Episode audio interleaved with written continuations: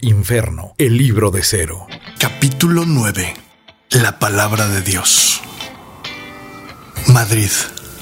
15 minutos antes de la medianoche. El laberinto de edificios de vivienda colectiva que conforma el barrio de Puente de Vallecas se ha convertido en el lugar perfecto para el negocio de la organización. Olvidado por el ayuntamiento, la sobrepoblación atrajo a traficantes, prostitutas y bares clandestinos. Antes de que un emprendedor decida hacerse de un nombre en estas calles, el Don ha decidido convertirlas en una extensión de su dominio en Chueca. Pero para ello, se necesita personal con experiencia en adquisiciones hostiles y ordenadas. Esa clase de experiencia es por la que cobramos Cap y yo. El latido del corazón del sujeto que sostiene el cañón de mi vereta con su boca suena como un tambor. No lo culpo. Solo los locos no tienen miedo. ¿Cómo fue que llegaste aquí? Pregunto con la misma sonrisa estúpida que siempre uso para intimidar a la escoria de bajo nivel cuando se vuelve demasiado molesta. Obviamente no puede contestar, Cero. Me dice una voz conocida, desde la cocina del piso de pobres a unos metros de mí. El lugar está sucio y casi sin mobiliario. Algunas mesas de plástico con matraces y mecheros donde cocinan el cristal y un par de bancos de madera nada más. Pero si le quitas la pistola de la boca... No estoy hablando contigo, Cap. Así que, por favor, no vuelvas a ayudarle a nuestro nuevo amigo a contestar. Interrumpo tajantemente. Capi es un conductor eficiente, conoce la ciudad de arriba abajo y tiene un perfil que no despierta ninguna sospecha. Sabe conducir como una anciana y como un piloto de NASCAR y más importante que eso, diferencia muy bien cuando hacerlo de una o de otra manera. Hemos sido compañeros en este negocio por casi seis meses. No se ha muerto en todo ese tiempo, si es que se podría decir que es bueno en él, pero me distrae de mi trabajo. Ah, sí, rata. ¿Cómo fue que llegaste aquí? Un buen día quizás saliste de la casa de tu madre y dijiste, hoy voy a ser un gángster, hoy voy a poner un negocio en el patio trasero de alguien más sin pedirle permiso. Voy a darme vida de rico sin pagar la cuota y sin ninguna consecuencia. Ningún hijo de puta va a venir a mi casa a meterme una pistola por la boca y a jalar el gatillo a causa de mis actos. No, Rat, eso no se hace. Podrías quedarte sin piernas. O sin dedos. Incluso sin brazos. Rata, tú debes tener una madre. No quisieras dejar de abrazar a tu madre, ¿verdad, Rat?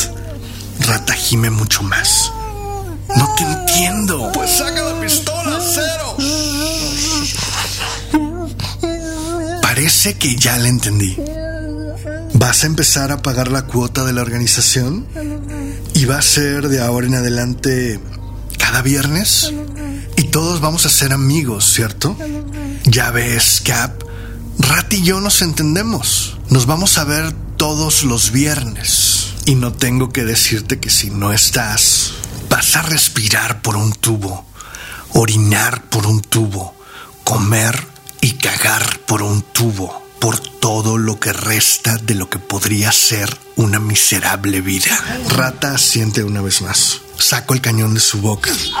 Él tose y respira con dificultad tumbado en el suelo. Camino hacia la puerta y Capi, quien permanecía sentado en uno de los bancos del bar, se levanta y avanza junto a mí.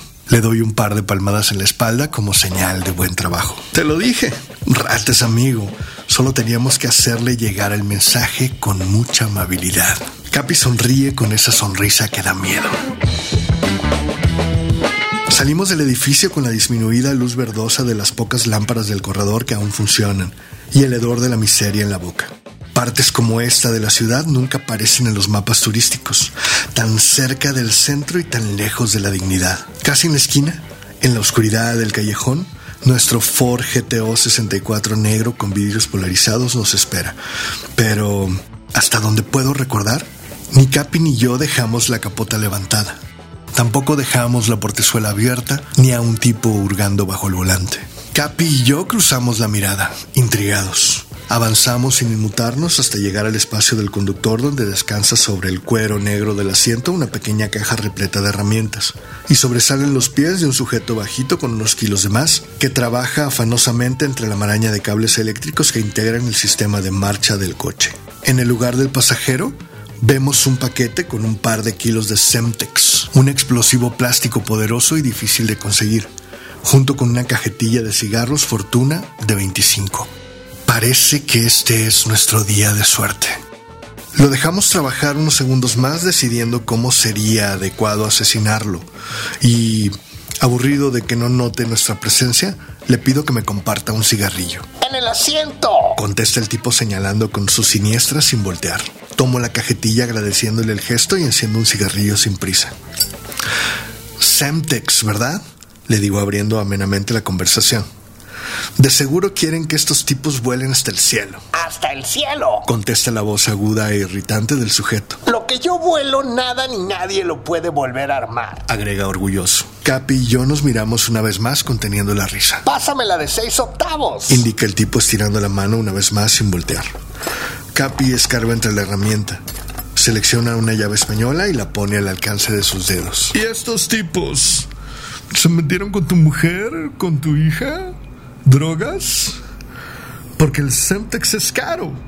No imagino que decidas tomarte todas estas molestias solo por un rato de diversión. Dice Capi con confianza mientras enrosca lentamente un silenciador en el cañón de su arma. Dinero, amigo. Dinero. Es el mejor motivo. Destornillador plano, por favor. Capi le alcanza la herramienta. Yo nunca trabajo más que por dinero. Si mezclas los sentimientos con el trabajo, sale siempre todo mal. Comenta el sujeto continuando afanosamente con su labor. Es buena teoría, contesto satisfecho. Aunque también me gusta ver la cara de esos tipos. Confiesa el hombre sin sacar la cabeza debajo del tablero. Vestidos con sus trajes nuevos y sus lentes oscuros de marca. Creen que lo tienen todo. Luego se suben en el coche y ¡boom!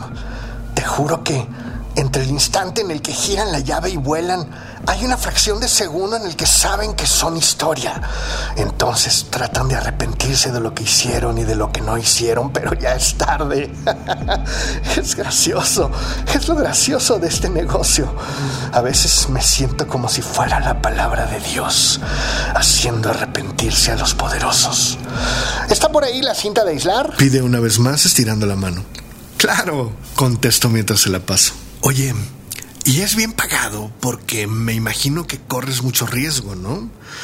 Nunca sabes cuándo estos tipos de los trajes costosos van a regresar porque se les olvidó apagar las luces o dejaron la radio encendida. O porque dejaron sus cigarrillos en el coche. Agrega Capi guardando la cajetilla en el bolsillo interno de su saco. Para eso está el chiquilín. Él me cuida. Contesta el hombrecillo. Sabe romper piernas y no le gusta preguntar por qué. Su única debilidad es que por alguna razón no puede vivir sin sus pastillas de menta. Tiene el aliento tan fresco que juro que te dan ganas de vomitar cuando pasas demasiado tiempo cerca de él. En una ocasión... La palabra de Dios se incorpora para continuar con su relato emocionado. Solo hasta ese momento se percata de lo bien aceitados y relucientes que están los cañones de nuestras armas. Y recuerda también que no es bueno hablar con extraños. En una ocasión, pregunta Capia martillando sonoramente su Smith Wesson, borrando su sonrisa del rostro. Eh, en una ocasión no pudo hablar bien durante toda una semana porque se comió dos cajas de mentas extra fuertes y le salió una llaga muy fea en la lengua. Mm, no me van a disparar, ¿verdad? Pregunta sonriendo nervioso, sin dejar de ver los cañones que apuntan hacia su rostro. Ustedes son profesionales, yo soy un profesional, no hay nada personal en contra de nadie, así es que, ¿qué tal si nos damos la mano? Les digo quién los quiere ver muertos y aquí no ha pasado nada, ¿está bien? Capi guarda su arma en la funda de porte oculto que lleva bajo el brazo con un movimiento de experto y extiende un pedazo de cinta de aislar hacia la boca de palabra.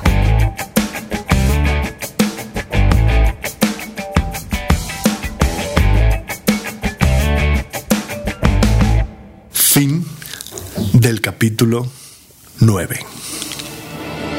Inferno el podcast es una producción de Pedro Pablo Rodríguez, adaptado del libro Inferno, publicado en México por Texere Editores. Coordinador de marketing, Beto Tamés para The One Room Studio. The One Room Studio es una firma de marketing y publicidad digital fundada en el génesis de la revolución digital en México. En The One Room Studio tienes el potencial te ayudamos a liberarlo. El guion original de este episodio fue escrito por Pedro Pablo Rodríguez. Voz del narrador, Pedro Pablo Rodríguez. Lead voice, Nacho Parga. Música por Jimena Contreras, The Mini Vandals, Dan Bowden, Sir Cupworth, Brian Bolger, Patrick Patricius, Darius y Don Pistón. Los personajes y eventos descritos en este podcast son ficticios. Cualquier similitud con cualquier persona viva o muerta, o cualquier evento, lugar o institución u otras entidades es producto de la coincidencia e inintencional. Este podcast está protegido bajo las leyes de Estados Unidos y de otros países y su duplicación, distribución o exhibición no autorizada puede constituir una falta legal. Publicado por primera vez en México, Inferno el Podcast. Copyright Pedro Pablo Rodríguez. Lucius de Canterville. Y todos los personajes relacionados son propiedad